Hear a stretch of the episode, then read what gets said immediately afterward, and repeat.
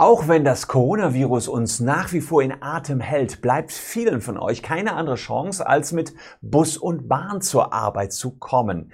Dort gibt's die Maskenpflicht und die Kontrolleure reagieren zeitweise recht ruppig, wenn ihr eure Maske nicht aufhabt und es werden euch Bußgelder aufgebrummt. Nicht von den Kontrolleuren, sondern von den zuständigen Behörden. Das hat euch wieder dazu geführt, dass ihr mir die Frage gestellt habt, was dürfen die Kontrolleure in den Bahnen denn jetzt eigentlich zu Corona-Zeiten und allgemein? Ich will näher darauf eingehen, was dürfen Bahnkontrolleure jetzt und insbesondere auch ohne Corona, also bleibt dran.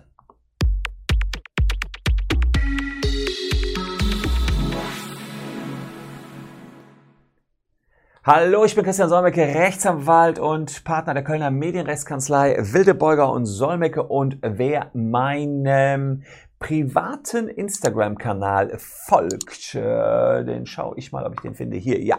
Äh, der weiß möglicherweise, dass ich eigentlich immer mit dem Fahrrad zur Arbeit fahre. Auch jetzt ganz dick bepackt. Manchmal mache ich da schon mal ein Foto von, wie ich da vermümmelt und vermummelt äh, mit dem Fahrrad fahre. Insofern habe ich mit Bahnfahren zum Glück nicht ganz so viel zu tun. Aber viele von euch, die haben gar keine andere Chance, als mit der Bahn gerade zur Arbeit zu kommen. Dicht gedrängt, eng an eng und dann mit mit Corona-Maske.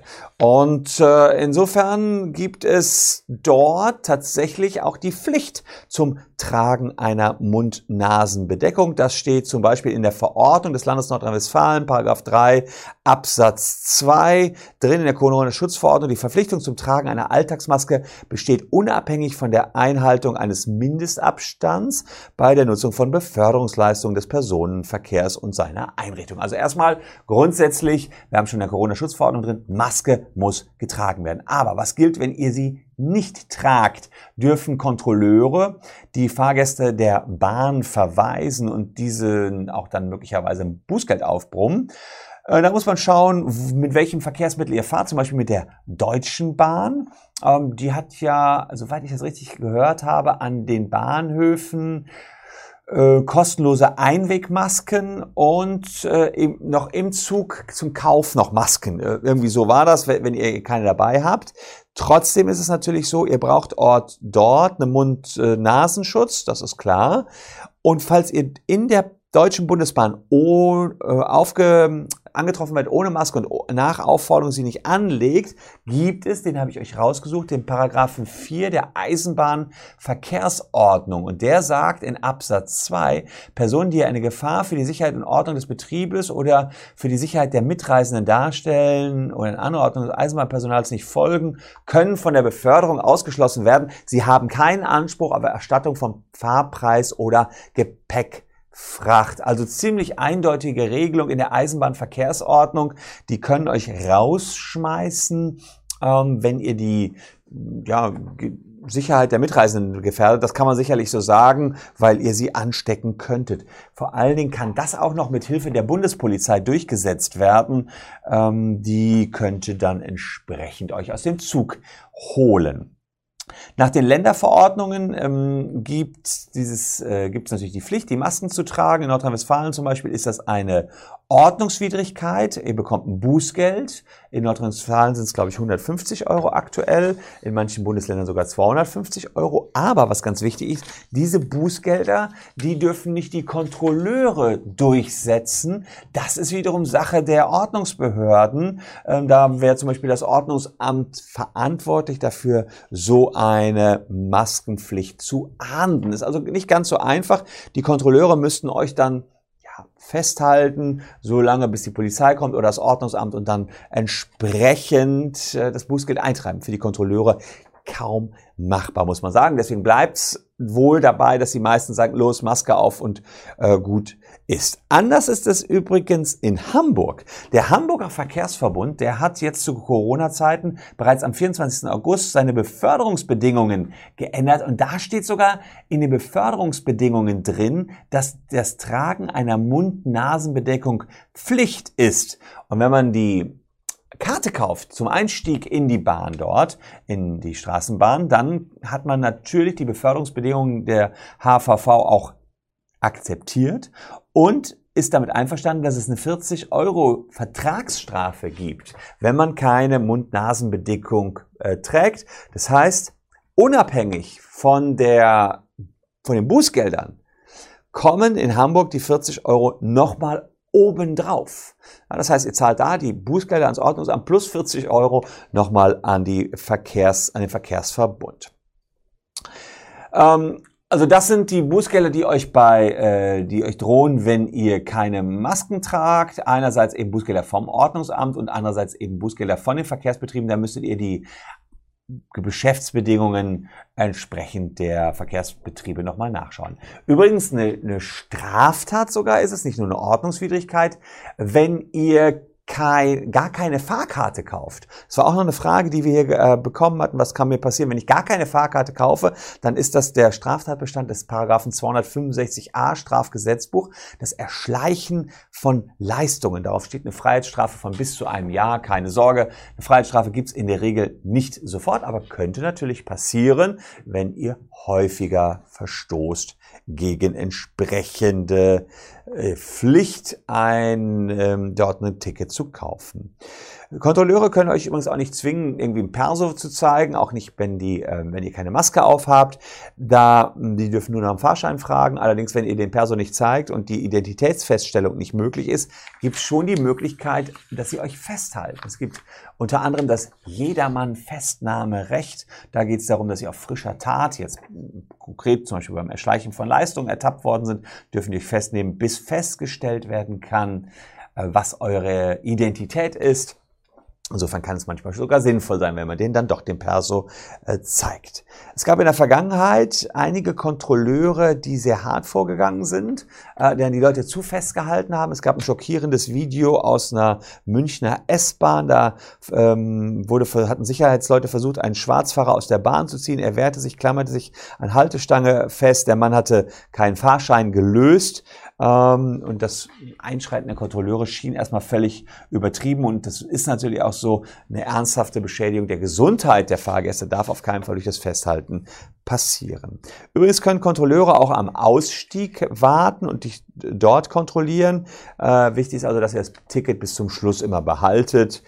Hm, manchmal ist es auch sogar so, schon wenn ihr den Bahnsteig betretet, braucht ihr ein Ticket. Aber solche Vollkontrollen äh, sind sehr, sehr selten, muss man sagen. Meistens kontrollieren wir schon in der Bahn. Ähm, eine weitere Frage, die ihr hattet, ob Kontrolleure euch auffordern ähm, können, ein Ticket nachzulösen, nachdem ihr erwischt worden seid. Das kommt darauf an, in welchem Verkehrsverbund ihr gerade unterwegs seid.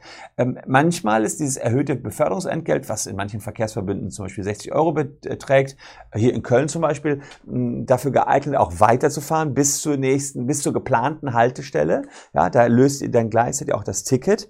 aber zum Beispiel beim Mitteldeutschen Verkehrsverbund ist es so, dass ihr zusätzlich zum erhöhten Beförderungsentgelt noch eine Fahrkarte für die Weiterfahrt lösen müsst. Das heißt, bis dahin, falls ihr erwischt worden seid, zählt das erhöhte Beförderungsentgelt und wenn es dann weitergeht, müsst ihr noch weiter zusätzlichen Ticket lösen.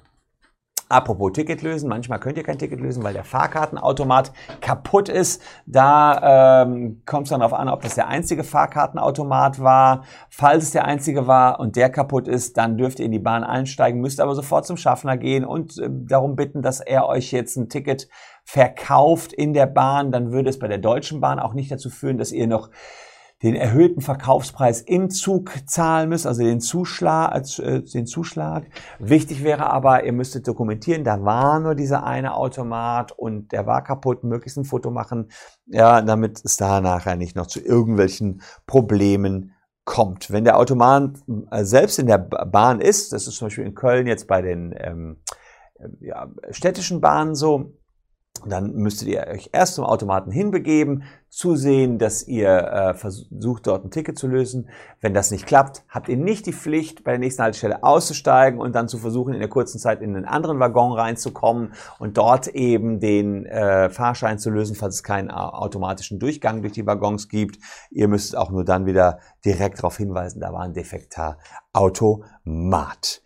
Ähm, dann hattet ihr noch die Frage, kann man überhaupt in Zügen der Deutschen Bahn schwarz fahren? Ich kann auch das Ticket einfach beim Kontrolleur nachlösen. Das stimmt beim IC und IC. Ähm, da könnt ihr auch einsteigen und dann direkt dem Schaffner Bescheid sagen. Wichtig ist aber auch dann, dass ihr euch direkt zum Schaffner begebt und ihr müsst wissen, dass ihr da einen Aufpreis von 12,50 Euro in einigen Produktklassen zahlen müsst. Ähm, also das kann deutlich teurer werden, wenn man im Ticket, wenn man das Ticket dort kauft und letztlich müsst ihr eben auch zum Schaffner hingehen, um die Tickets zu kaufen. Also sofort, unaufgefordert hingehen zum Schaffner. Den findet man natürlich nicht immer sofort damit das kein Schwarzfahren wird. Äh, dann ihr die Frage, darf der äh, Kontrolleur mich kontrollieren, wenn ich schon am Automaten stehe, aber noch kein Ticket gezogen habe? Also das ist ja äh, durchaus denkbar. Man steht in der Bahn in Köln zum Beispiel am Automaten, will ziehen. Äh, das ist ja sozusagen der berühmte Trick. Man läuft erst dann hin zum Automaten, wenn man sieht, es beginnt eine Kontrolle. Da muss man sagen, sind diejenigen, die Kontrollen durchführen, durchaus geschult zu gucken, hattet ihr euch schon vorher auf den Weg begeben und habt es nur nicht geschafft? Oder seid ihr erst, nachdem es hieß Fahrkartenkontrolle, dorthin gegangen? Das werden die Kontrolleure schon checken. Habt ihr euch von vornherein so durchgedrängelt, um an den Automaten zu kommen? Kann euch keiner was? Habt ihr euch erst auf den Weg gemacht, wenn es hieß Fahrkartenkontrolle? Dann, ähm, ja, gibt es auch das erhöhte Beförderungsentgelt aufgebrummt. Also am besten, ja, wenn ihr Zeugen habt, die das dann sagen können, umso besser. Äh, ja, dann war die letzte Frage noch, dürfen Bahnkontrolleure in Zivil kontrollieren? Ähm, ja, klar, in Köln machen die das zum Beispiel. Da gibt es also Studenten, die am Wochenende, äh, die sind nicht festangestellt, aber die kontrollieren in Zivil. Man erhofft sich dadurch natürlich auch mehr zu schnappen. Man kann durchaus dann verlangen, dass ein Berechtigungsausweis äh, gezeigt wird, machen die aber meistens direkt schon. Ähm, anders sieht es aus, wenn jemand in voller Schaffnermontur daherkommt und euch kontrolliert dann muss man wohl sagen, wäre das Schikane. Da kann man durchaus argumentieren, dass er euch nicht noch zusätzlichen Ausweis zeigen muss. Also, ihr seht, auch wenn Corona vorbei ist, gibt es einiges zu beachten in Sachen Bahn und Kontrollen rund um die Bahn. Ich habe das nochmal ähm, kompakt hier zusammengestellt. Ich hatte das ja schon mal vor einiger Zeit. Das hat euch sehr gut gefallen. Es kamen noch mehr Fragen im Nachgang, jetzt auch mit Corona-Bezug. Deswegen hier das Thema noch einmal. Falls euch das Thema gefallen hat, lasst gerne ein Abonnement für diesen Kanal da. Dann kann ich euch auch in Zukunft ganz kurz und kompakt sagen, was Recht und Ordnung in Deutschland ist. Das bekommt ihr sicherlich nirgendwo anders so kompakt wie hier, denn die klassischen Medien, naja, wann haben die schon mal 13 Minuten Zeit, nur um Rechtsfragen zu klären? Wir nehmen uns die Zeit, damit ihr jetzt stundenlang im Alltag davon profitieren könnt und vielleicht noch bei euren Freunden mit ein bisschen Spezialwissen angeben könnt. Danke fürs Zuschauen. Wir sehen uns morgen hier auf diesem Channel schon wieder. Tschüss und bis dahin.